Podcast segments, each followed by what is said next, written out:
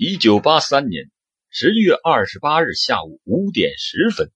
在包头东站换乘火车的乘客卢彩霞向车站服务员高秀珍反映，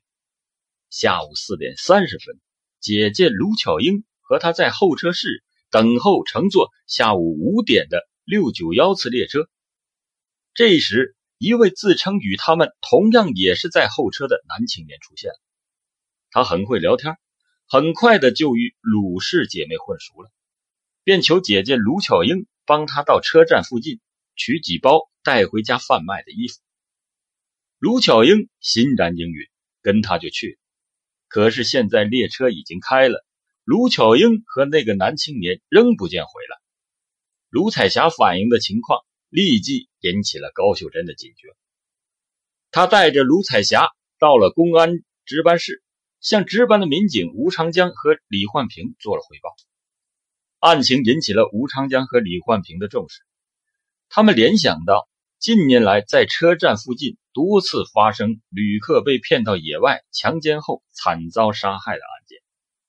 于是立即行动起来进行部署，组织车站的职工和候车群众配合民警将车站的内外严密的控制起来，张网以待。下午五点五十的时候，那名将卢巧英骗走的男青年又骑车返回到了车站，这才他选择卢彩霞作为欺骗的对象。正在巧舌如簧的对卢彩霞说：“东西太多了，我和你姐姐都拿不动，你姐姐让你过去帮忙。”就在这个时候，吴长江和李焕平从背后扑了上去，将他当场擒获。在车站公安值班室内，经过初步的审查，犯罪嫌疑人名叫马永亮，又名马毛猴，还有三个化名：马明明、李明明、王明明。现年二十四岁，是内蒙古自治区伊克昭盟达拉特斯旗新明浦乡人。他交代自己见卢巧英年轻漂亮，就骗她到野外想强奸她，没想到卢巧英远没有他想象的那么好对付。居然强行挣脱逃走了，他就折返回来，想再骗卢彩霞。听了马永亮的交代，吴长江和李焕平对视一眼，心说：刚骗完姐姐没成，居然马上赶回来骗妹妹，这个人如此胆大妄为，绝对不是初次作案。想到这里，两人立刻将他送到了上级部门进行突击审查。没想到的是。这个马永亮居然是块很难啃的骨头。他只承认自己想要奸污卢巧英和卢彩霞，并没有其他罪行。但包头铁路公安处并没有轻易的放弃，他们将马永亮的身高体貌特征同近年来包兰铁路沿线发生的几起杀人案联系起来，围绕马永亮昼夜不停的审查，同时。向全国各地的铁路公安局发出了协查通告。这一协查结果让所有的警察都大惊失色，因为各地很快就反馈说，在辖区内发现了同马永亮很像的犯罪嫌疑人，作案类型包括抢劫、杀人、强奸和盗窃等，足有三四十起。这一下，连公安部都惊呆了。很快，公安部在呼和浩特召集了六个省市自治区公安厅领导参加了专案协查会，要求全力的追查马永亮的余罪。同时，内蒙古公安厅在包头召集了七个盟市的公安局领导参加了专案协调会，铁道部公安局也在包头召集了十个铁路公安处的刑警队长参加了协调会。包头市公安局更是向有关部门发了九份急电、二十六份函件，派出了五十六人次联系协调破案，一时间形成了囊括半个中国统一协查网络。有关马永亮罪行的证据像雪花般飘向了包头。此时，坐在审讯室内的马永亮不知道，公安部门已经多次组织被害人对他进行辨认，并将他的录像。传送到了外省，供被害人进行辨认。在掌握大量证据后，审讯人员向他发起了猛攻，终于迫使马永亮交代了流窜全国十二个省市自治区和六条铁路线作案八十八起，杀害十三人的犯罪事实。在沿着全国铁路流窜作案的马永亮，恐怕也是第一人。马永亮自幼失去父母，一九七三年他十三岁就流窜在外。从一九七七年至一九八三年的七年中，他疯狂的强奸、抢劫、杀人。八十八起案件中有重大犯罪案件六十起，被他强奸的女性中最小的只有十岁。从卢巧英被骗、强奸未遂案可以看出，马永亮的作案手法。为了成功欺骗女性，他多年来学会了许多地方的方言，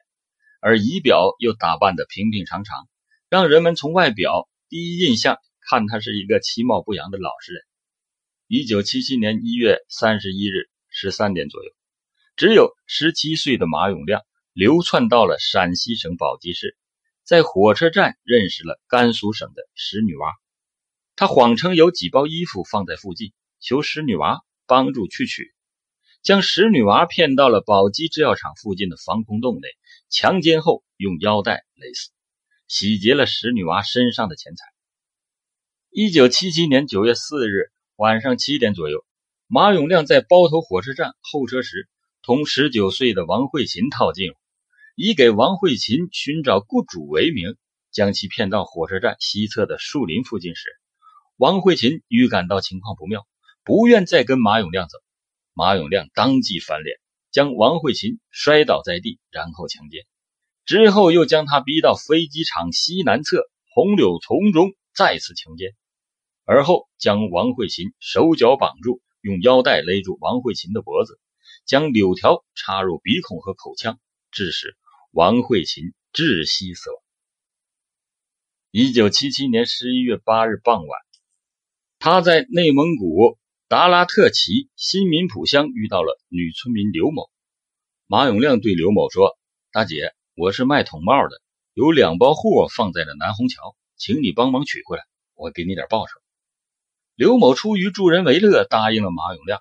走到半路，马永亮突然将刘某摔倒在地，多次强行牵误，直到凌晨四点才逃走。马永亮文化水平不高，却奉三十六计，走为上策为至宝，而且他在作案中始终是一个人，这明显是连环杀手的犯罪模式。他在七年中流窜了北京、天津、上海、甘肃、陕西、宁夏、山西、河北、青海、江苏、山东、新疆等十二个省市自治区，以及内蒙古的七个盟市、九个旗县，还有包兰、京包、京广、京山、成昆等多条铁路线。他在甲地作案后流窜到乙地，乙地作案后又流窜到丙地，这就给公安机关破案制造了困难，带来了极大的麻烦。仅1981年7月28日至9月8日的四十天内，他就在内蒙古自治区的七个旗县来回流窜，作案十二起。1979年6月9日夜，马永亮由内蒙古自治区临河市火车站趴火车到了包头。当列车行至公庙子车站时，趁同行趴火车和邻县村民张永林没有防备之时。用石头猛砸张永林的头部，当场将张永林砸死在货车上，抢走了人民币一百四十元、上海牌手表一块，并扒下了死者的黄单裤一条，然后将张永林的尸体扔下了货车。一九八一年一月六日傍晚，马永亮流窜到了甘肃省永靖县，拦住了村民金秀，在搏斗中，马永亮用口罩塞住金秀的嘴。用绳子捆住了金秀的手脚，又将金秀的衣服扒光。马永亮正欲强奸时，发现金秀已经死了。他气急败坏，用电工刀将金秀的两个乳房割掉，肚皮划开，并在腿部、胸部乱划乱砍，惨不忍睹。一九八一年十月二十二日，在包头飞机场附近强奸抢劫旅客张某，导致张某受重伤。一九八三年八月二十日，在包头郊区庄稼地里强奸抢劫方某。一九七九年至一九八二年，在包兰县火车上的三起杀人越货案都是他干的。一九八一年，在石家庄开往北京的火车上的抢劫杀人案，在徐州市的强奸抢劫杀人案，都是马永亮单人所为。一九八三年五月，马永亮流窜到了上海市。五月十六日凌晨，在虹口区拦住了女工于某，意图强奸。由于于某极力反抗，马永亮强奸未遂，他恼羞成怒。拔刀向于某的胸部连刺三刀，然后逃离。第二天深夜，马永亮又流窜到了闸北区，拦住了汽车售票员刘艳云，企图强奸。刘艳云极力反抗，马永亮拔刀连刺刘艳云两刀，将他杀死。而1983年10月28日，当他再次流窜到了包头作案时，终于被警方绳之以法。马永亮流窜七省，杀死十三人，至今仍然是内蒙古的头号连环杀手，而他也受到了法律的严惩。一九八四年四月十七日，在包头市中级人民法院召开的公审大会上，一审判处马永亮死刑，剥夺政治权利终身。不久，马永亮被执行枪决。